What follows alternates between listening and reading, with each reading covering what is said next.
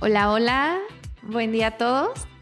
Hoy estoy que tiemblo de nervios, de nervios, de emoción, de gusto, de susto, porque estamos de super manteles largos. No creí que esto fuera posible y, y lo estamos logrando.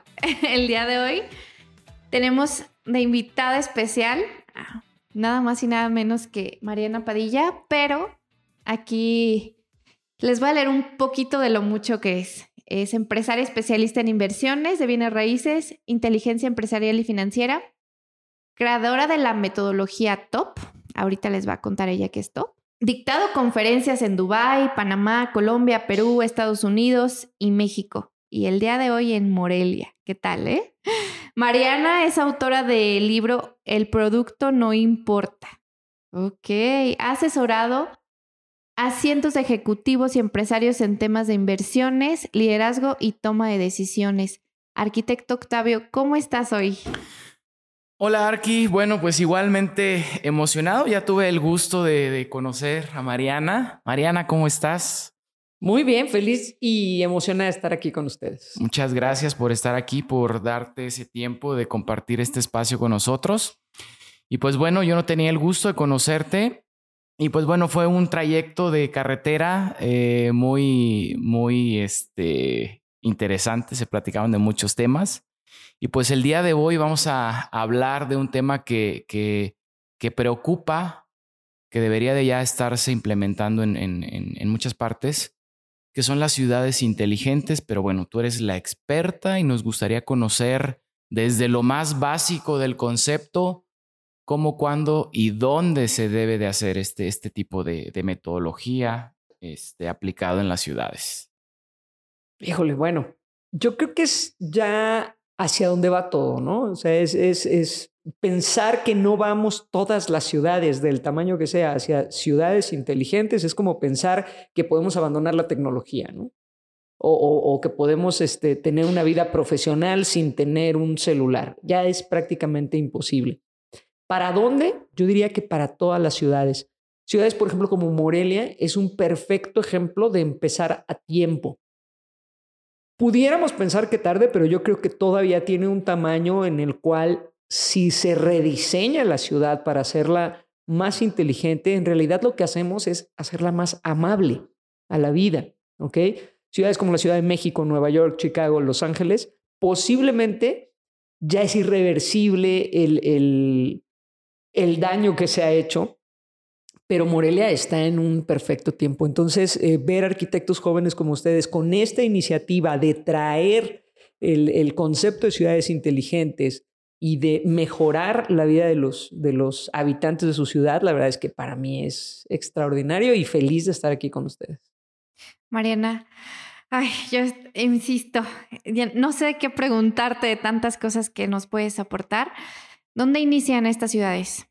Bueno, estas ciudades inician de la necesidad o de la urgencia, yo creo, ¿no? De, la urgencia de, repito, hacer la vida más amable, ¿no? Tenemos ciudades aquí en el país, por ejemplo, como la Ciudad de México, donde eh, hay personas que manejan dos o hasta más horas al día para llegar a su lugar de trabajo y un tramo igual para regresar a casa, ¿no? Estás hablando de cuatro o hasta cinco horas de su día dedicados a un trayecto en el que evidentemente hay un daño a la salud mental, a la salud física.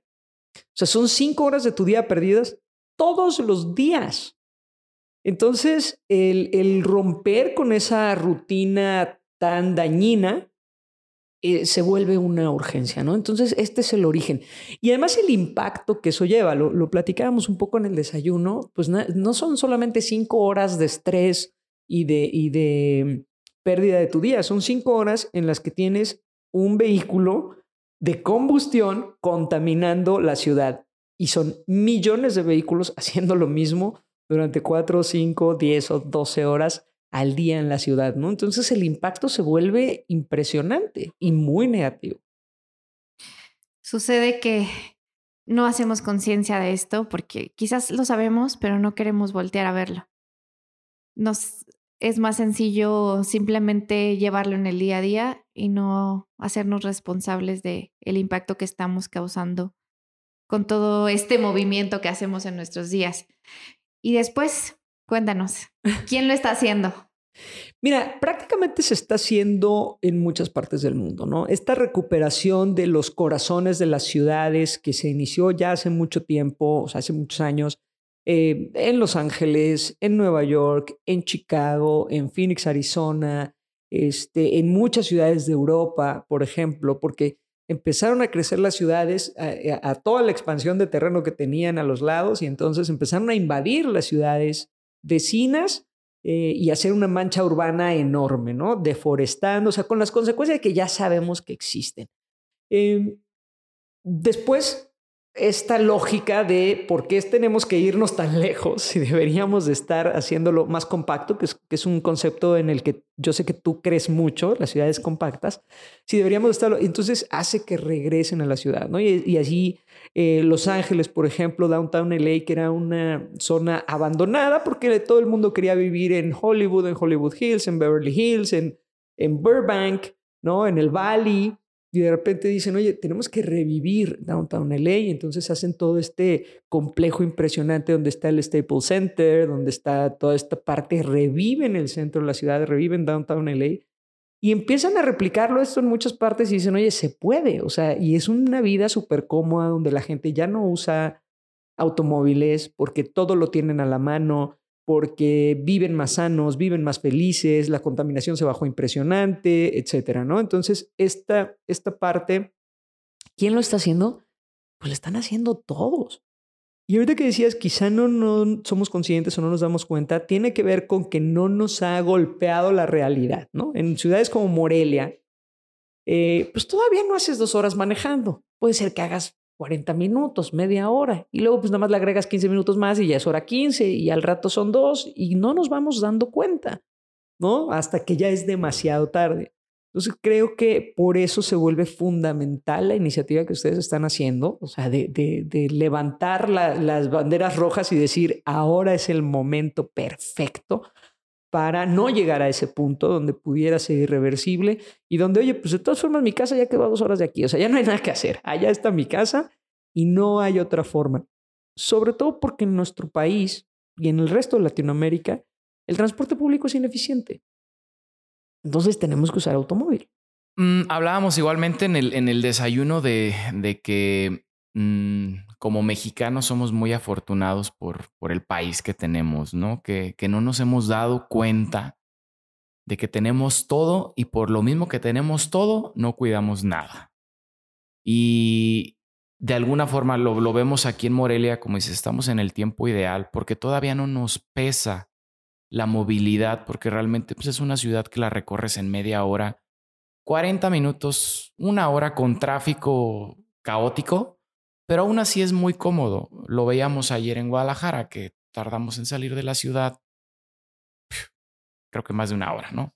Entonces, de alguna forma, eh, si podemos evitar llegar a ese punto, ¿cuál es el primer paso para que una ciudad que está, no vamos a ponerlo en vías de desarrollo porque está desarrollada, pero todavía se puede mejorar por, por, por, su, por, su, misma, eh, por su misma urbanización que tiene, ¿Cuál sería el primer paso para que debería tomar una ciudad para empezar a implementar todo esto de las ciudades inteligentes?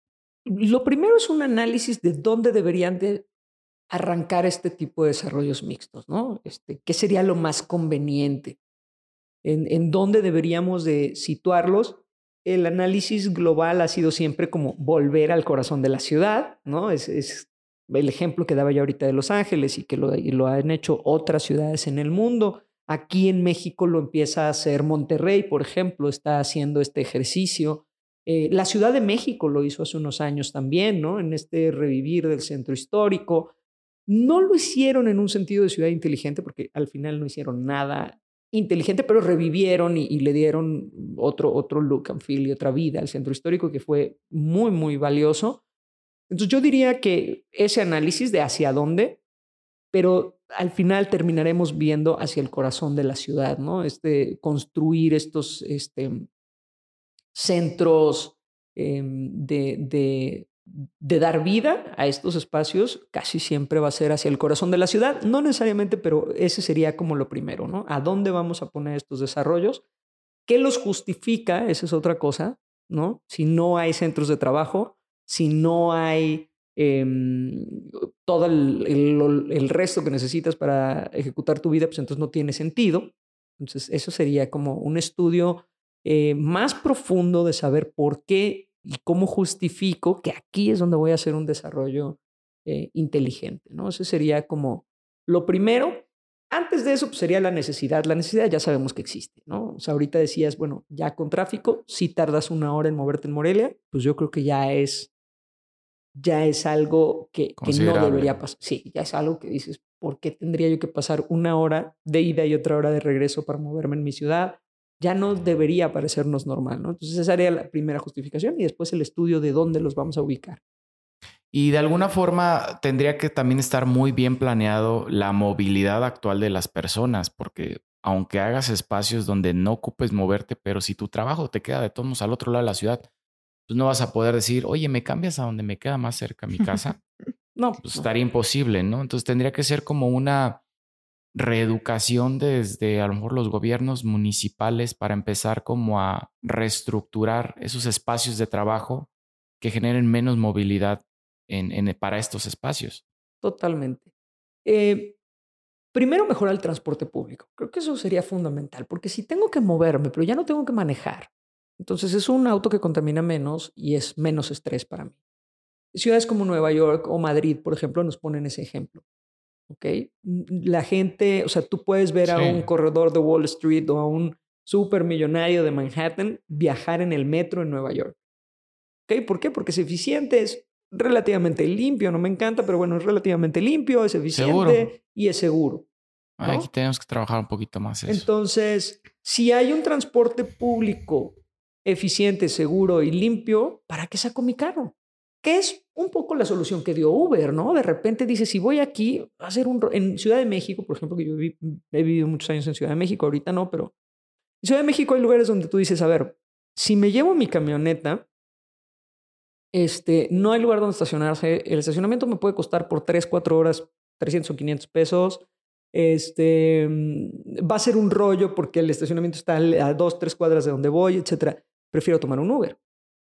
¿Ok? Porque, repito, el transporte público no es tan eficiente, pero el Uber me viene a resolver, me, me recoge en la puerta de mi casa y me deja en la puerta de donde voy. Si está lloviendo no me mojo. O sea, tienes como muchísimas ventajas. Si tuviéramos un transporte público eficiente, sería el mismo ejemplo, ¿no?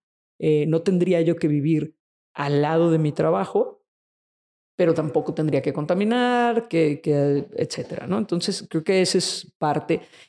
Y me gusta mucho lo que dices porque el gobierno se tiene que involucrar en este tema. O sea, a la ciudad, a quienes lideran las acciones de la ciudad, a quienes coordinan los esfuerzos de los ciudadanos, les tiene que importar este tema. Si no, va a ser un esfuerzo muy grande de parte de ustedes, pero no va a terminar teniendo el impacto que debiera si la ciudad no está interesada en mejorar la vida de sus ciudadanos. ¿Y cómo lo implementas? Bueno, una vez teniendo la justificación y la razón, yo creo que todos queremos vivir mejor. O sea, no conozco a nadie que te diga, oye, no, sí, yo súper feliz, dos horas de tráfico al día, o una, o 40 minutos. Yo creo que nadie te pueda decir eso, ¿no? O sea, todos queremos una vida más amable, pero no todos sabemos de qué se trata eso, ¿no? Entonces, eh, parte de este proceso sí es una reeducación de, de, de los ciudadanos, de que nos importen otras cosas. Y creo que la pandemia nos hizo que nos importen otras cosas. ¿no? nos dio también la importancia de tener una casa cómoda. Digo, ustedes son muy jóvenes y, y, voy, a, voy a hablar de, de, un tema en el cual hay esta controversia con los millennials y los zetas y, y, este, que es, por mucho tiempo el millennial dijo, no, yo no compro cosas, yo compro experiencias y prefiero invertir en las experiencias. Y yo estoy de acuerdo en eso, yo en eso soy súper millennial, amo las experiencias, amo viajar, etcétera. Pero cuando llega la pandemia me di cuenta que qué padre que compré muchas cosas, porque tengo una casa muy cómoda, donde todo era perfecto, donde tengo espacios de oficina, donde tengo todo esto. Y eso es algo que tenemos que visualizar en este momento, porque creo que el tema de home office va a ser ya otra vez, todo va para allá. O sea, así como todo va para ciudades inteligentes, todo va para home office, porque las mismas empresas nos dimos cuenta que para qué los quiero a todos aquí. No, o sea, no tiene sentido. Voy a reducir el espacio este, de oficinas y, los que pueden trabajar desde casa, vayan a trabajar desde casa. Entonces, toda esta parte tiene que ver con el diseño de estos espacios, de hacerles la vida más amable. Entonces, si yo tengo, vivo en un edificio donde tengo un espacio de oficina para mí o tengo un espacio de home office dentro de mi departamento, pero ahí mismo tengo el gimnasio, pero puedo bajar y tomarme un café en un, o sea, un café súper rico, pero ahí mismo hay una sala de juntas donde puedo invitar a mi equipo y rápido resolvemos unos pendientes que traemos y nos vamos, eh, etcétera. Bueno, pues entonces eso a mí me hace la vida más amable. Pero es un concepto en muchas ciudades desconocido. Entonces, ¿por qué viviría yo en un departamento? Bueno, pues porque en realidad no vivo en un departamento, vivo en una mini ciudad a la que puedo acceder caminando. Y eso es algo que tenemos que poner allá afuera, que enseñar este estilo de vida y esta calidad de vida que es el tengo todo a la mano. ¿Ok? Que todavía nos falta pues un camino largo en ese aspecto. Y yo creo que ahí es donde entramos los arquitectos y constructores, ¿no? Ahí viene nuestra responsabilidad hacia la ciudad. O sea, creo que a veces es, ¿y yo qué aporto? ¿O cómo puedo aportar? ¿O qué hago? Ahí es donde podemos aportar. Ahí es en el momento en el que levantas la mano y dices, ok, yo me reeduqué para ayudarte a ti a tener una mejor calidad de vida. Y eso nos, al menos a mí me ha costado mucho. Me ha costado porque he tenido que cambiar mi mentalidad y he tenido que abrirme a nuevas posibilidades y he tenido que decir, no estaba de acuerdo, pero ahora veo que tengo que estarlo. No, no tengo una opción distinta si me importa realmente la ciudad, si me importa realmente el mundo. O sea, yo creo que en esta pandemia también nos dijo, a ver, no somos seres extraños en otros, estamos en el mismo planeta y lo que afecta del otro lado del mundo te va a afectar a ti. Aunque parezca un evento aislado, no lo es. Entonces, es en ese momento en el que te das cuenta que eres responsable de todo lo que sucede a tu alrededor, que puedes tener un impacto positivo o negativo para ti y para la sociedad. Y ese es realmente el cambio de, mentalidad que es momento de transmitir. Yo creo que a mí aquí está la autora de, de este cambio de mentalidad, pero, pero es, te tienes que meter más a fondo. Claro. Más a fondo y hacerte responsable. Y si de alguna manera puedo contribuir en la manera que tú me contribuiste a mí, lo voy a hacer. Y bueno, que siempre que hablamos del tema, el tema de pandemia, pues obviamente es algo que está presente todos los días, ¿no? Y, y que siempre en todos los capítulos sale a, relucir el tema, ¿no? Pero, uh, y siempre nos gusta escuchar las diferentes posturas que tiene cada persona. Pero, por ejemplo, ¿cuál es tu, tu, tu perspectiva? Sabemos que esto nos ha venido a cambiar la forma de vida completamente, pero también el impacto que tiene el que la gente ya no tenga que estar conviviendo con más personas, que sabemos que nos gusta convivir con más personas, y hay gente que sabe que yo estoy feliz en mi casa, no los quiero ver, pero sí hay mucha gente y, se ve en las escuelas, por ejemplo, yo creo que los niños jamás habían valorado tanto la escuela como ahora, que si es, ya no quiero ir, no, sí, sí, ahora sí quiero ir, ¿no? Entonces pasa lo mismo con, con otros sectores de, de, de trabajo, este, en todo lo que se involucra el día a día, ¿no? ¿No crees que esto en algún punto tenga que volver a la normalidad por el sentimentalismo que se le tiene a la interacción con las personas de sí, en la, nos vamos después del trabajo, nos vamos por la chelita y ahorita pues no se puede porque pues, ni siquiera vamos a la oficina, ¿no? ¿No crees que eso llegue otra vez a, a, extrañarse y a tener el mismo, el mismo la misma forma de vida que se tenía antes.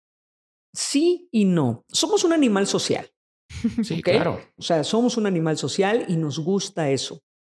Lo que vamos a hacer es cambiar la perspectiva de en qué momento tenemos un espacio para nosotros, en qué momento tenemos un espacio para la vida, en qué momento tenemos un espacio para el trabajo, en qué momento tenemos un espacio para los amigos. Creo que va a haber, fue todo el tiempo viviendo en la calle y de repente todo el tiempo viviendo encerrados. Vamos a, conseguir un equilibrio, va, a haber un balance en el cual, oye, necesito un espacio de trabajo en mi casa, pero también quiero salir, pero también quiero hacer esto. Creo que e, es como que es un poco como la política, ¿no? Se van primero al extremo de la izquierda y luego al extremo de la derecha hasta que se encuentra un equilibrio porque ya nos dimos cuenta que ninguno de los dos extremos realmente funciona. Es exactamente lo mismo. O sea, quedarte encerrado en tu casa es muy divertido unos días, pero después dices, oye, sí quiero aire y sí quiero gente.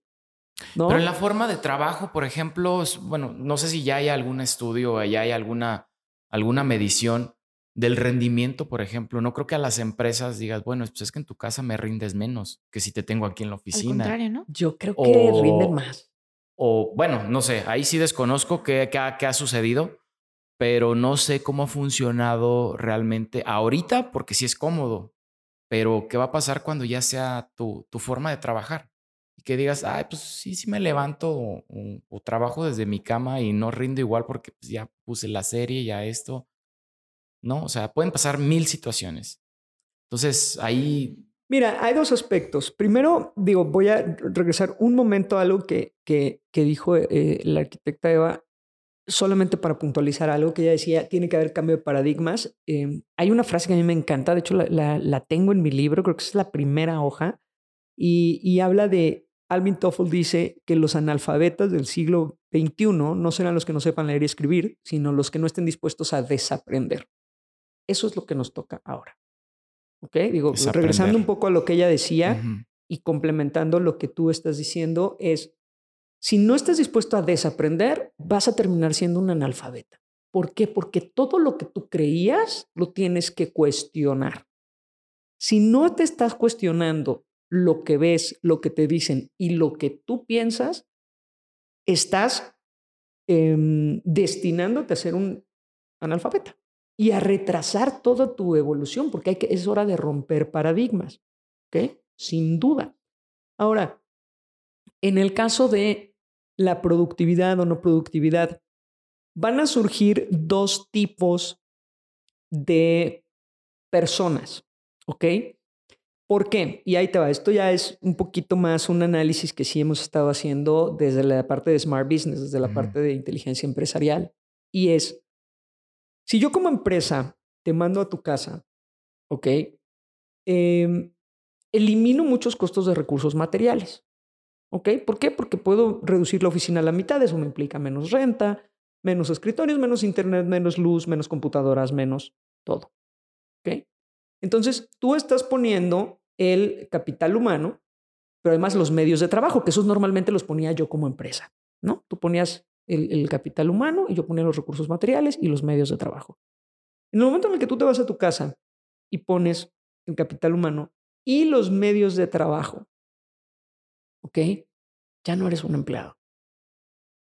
Si lo entiendes, si, lo, si desaprendes y cambias tu mentalidad de empleado y, hace, y te vuelves un intrapreneur, que no existe la palabra en español, pero que en inglés es muy, y a mí me encanta, tú me has oído hablar muchas veces de eso, en un intrapreneur, que es, soy un emprendedor dentro de tu empresa. ¿Ok? Si cambias eso, entonces, sí, puedes, sí eres un autoempleado, pero eres una empresa. ¿Por qué? Porque ahora yo pongo los medios de producción y pongo mi tiempo y pongo mi expertise, pero además me estoy capacitando, pero además sí estoy concentrado, no estoy viendo la serie, estoy siendo muy eficiente y muy productivo. ¿Ok? Y además te estoy ahorrando dinero porque no me tienes en tu oficina.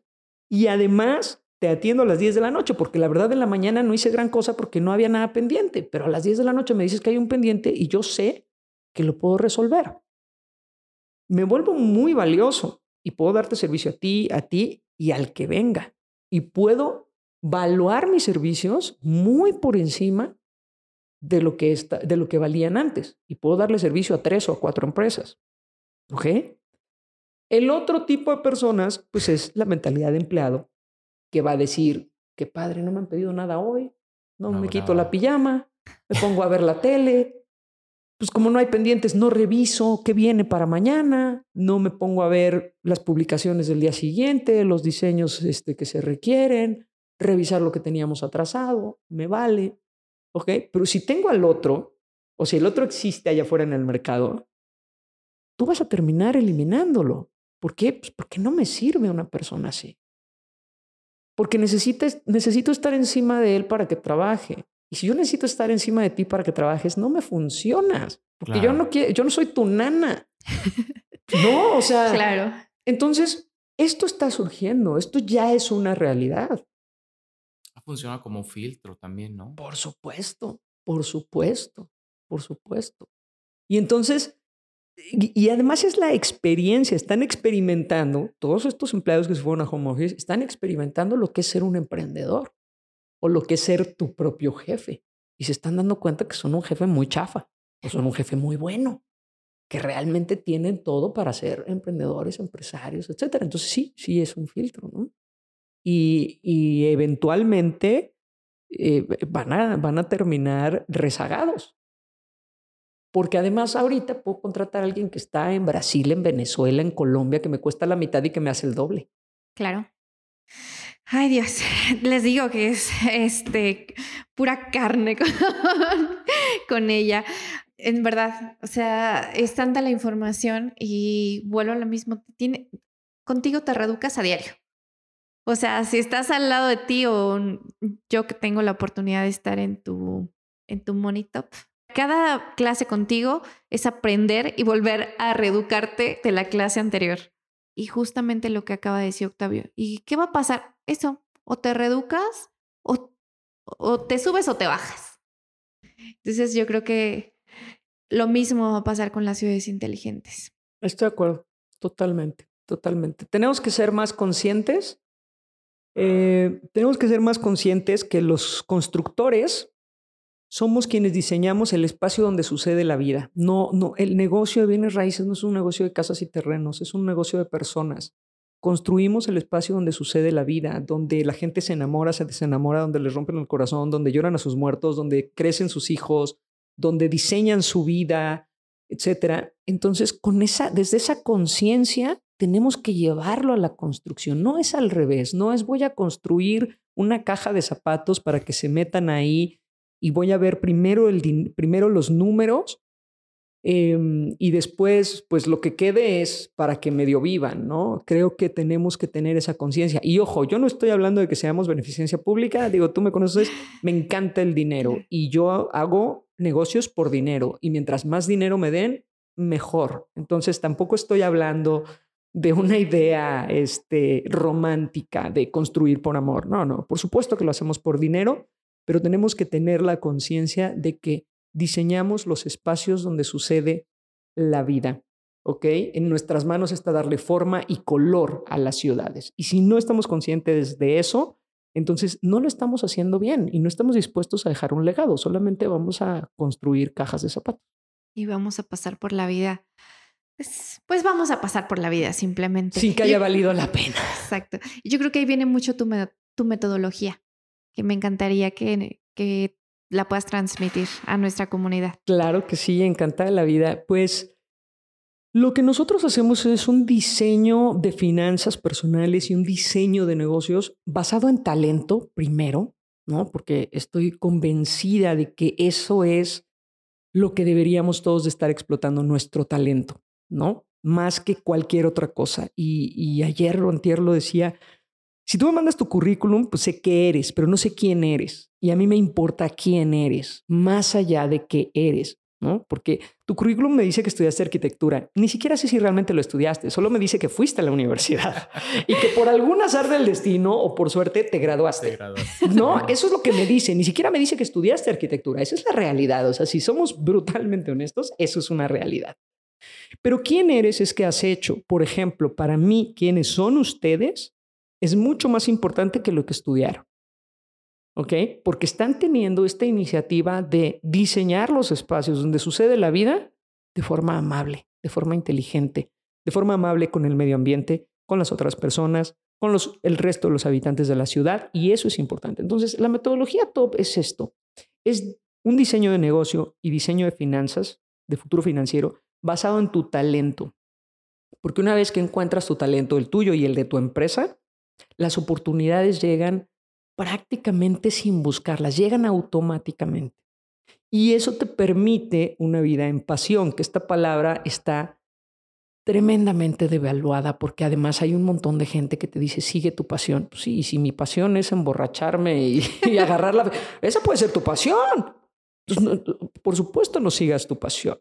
Más bien, construye desde tu talento para que tengas una vida en pasión. La pasión tiene que ser la consecuencia de, la congruencia, de una vida eh, que realmente vale la pena donde estás construyendo. Y por último, la parte del propósito que es el legado, ¿no? Que es justo lo que estabas diciendo. Este, que el día que yo me vaya haya valido la pena que pasé por este mundo. Porque eh, y, bueno, ya ahí en Monitop, en Puebla, están todos invitados a Puebla, este, hacemos un ejercicio de esto, ¿no? Porque hay personas de las que no sabemos ni siquiera que existieron, porque no valió la pena que pasaran por este mundo. Y nosotros no podemos permitir que eso suceda con nosotros.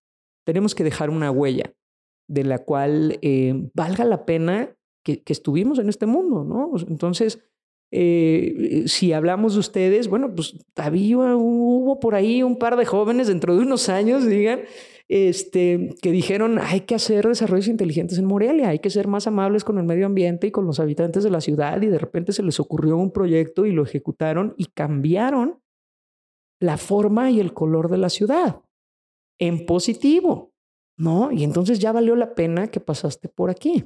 Y eso es la metodología que nosotros hacemos. ¿Cómo puedes diseñar tu vida, tu negocio, tus finanzas y tu riqueza, porque repito, el dinero nos encanta y por supuesto queremos mucho y mientras más mejor, basado en esta metodología, ¿no? basado en esta metodología que te permita construir desde, desde las dos partes. Fíjate que lo platicábamos en el capítulo anterior eh, y lo platicamos también ahorita en el, en el desayuno, que bueno, tú cumples con la, con la parte de, de de dar, de transmitir el conocimiento y ya es responsabilidad de uno aplicarlo y llevarlo para bien o para mal, porque también se puede llevar para mal. Dicen que el, conocimiento mal aplicado, pues también puede hacer mucho daño, ¿no? Entonces, aquí, eh, de alguna forma, tenemos que, que ser conscientes de lo que vamos a recibir y cómo lo vamos a retransmitir para poder ser agentes de cambio. Correcto. Porque de alguna manera, como arquitectos, si hablamos de trascender, si tú hiciste una casa donde una familia fue muy feliz, ya de alguna forma dejaste una huella, ¿no? Porque es algo que va a estar por muchos años para esa familia, a lo mejor para esa familia, porque en lo personal ha habido clientes que me han dicho, oye, vivo bien a gusto en mi casa. Y te ven y te ven con gusto, ya ni siquiera te ven como el arquitecto, te ven, me lo han dicho, te vemos como, como amigo no súper amigo, pero sí te tenemos estima porque su casa la viven de una forma muy padre, ¿no? Pero eso es a un, a, un, a un nivel muy pequeño, si lo queremos ver, pero tenemos en nuestras manos como constructores prácticamente el, poder de cambiar. Decía, decía el arquitecto del, del, del, podcast pasado, tenemos el poder de decir cómo vivir. Así cómo, ¿Cómo quieres que viva? O sea, nosotros podemos decirte cómo, cómo vivir los espacios o incluso te podemos decir cómo debería ser lo ideal para, para que tú vivas mejor sin saberlo. Entonces creo que es una gran responsabilidad lo que tenemos en nuestras manos y pues hay que tratar de aportar lo más que se pueda y hasta donde nos dejen también, porque a veces no se, no se permite tanto. Pues hay que romper paradigmas. Ahí, es a donde creo que ustedes están haciendo la diferencia. Estoy convencida de lo que están haciendo ustedes. Por eso estoy aquí, porque, porque, porque veo lo que quieren hacer. Entonces, hay que romper paradigmas.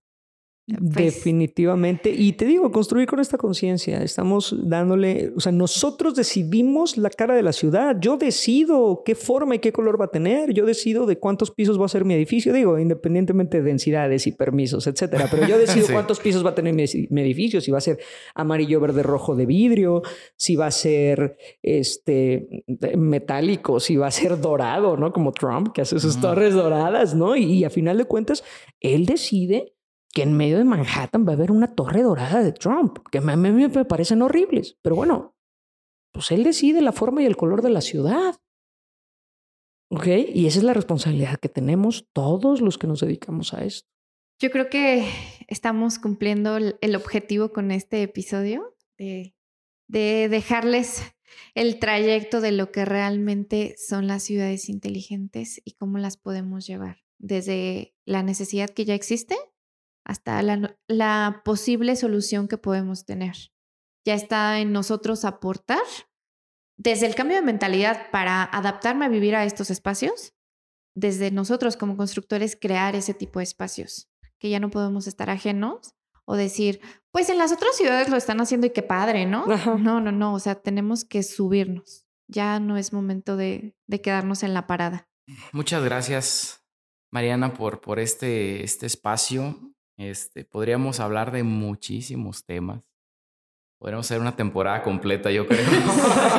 y nos sobran. Y nos faltan temas. Este, como lo dices, estás aquí. Te agradecemos que estés aquí porque es un respaldo el que, el que sentimos contigo aquí este, para este, bueno, aprovechamos el comercial también, arquitecta, de que hoy es, es, es, un día importante porque estamos por, por em, empezar un, proyecto y vamos a darlo a conocer con un evento, un evento que, que, este, que va a marcar la diferencia y del cual esperamos que todos lo, lo tomen como nosotros lo esperamos. Que se sumen. Que se sumen a esta causa, como, como bien lo, lo, explicamos en este, en este tema que se desarrolló en este, en este capítulo. Y pues no me queda más que agradecerte por tus conocimientos, lo que estás aportando. Y bueno, Uy, yo me puedo echar la Biblia. Todavía más. ya sabes que yo eres mi chayán. Entonces, para mí esto es un logro, wow, o sea, literal no me la creo, pellizque. Pero te agradezco muchísimo que creas en mí, que creas en el proyecto, que creas en nosotros, que estés aquí, todo. Entonces, no me queda más que gracias por, por todo lo que aportaste y Tú, tienes la última palabra. No, pues yo feliz de estar aquí, agradecida, emocionada. Me emociona cuando hay otros arquitectos o constructores que realmente tienen el interés de hacer mejor la vida de los demás, ¿no? Eh, ahí, por ahí les voy a mandar ahí un, un, artículo que escribí con respecto a esto. Y creo que este es el ejemplo, o sea, yo emocionada, de verdad, agradecida, contenta y emocionada de estar aquí. Eh, por ver que hay muchos jóvenes como ustedes queriendo hacer las cosas bien. Entonces, con eso me quedo eh, y nuevamente muchas gracias.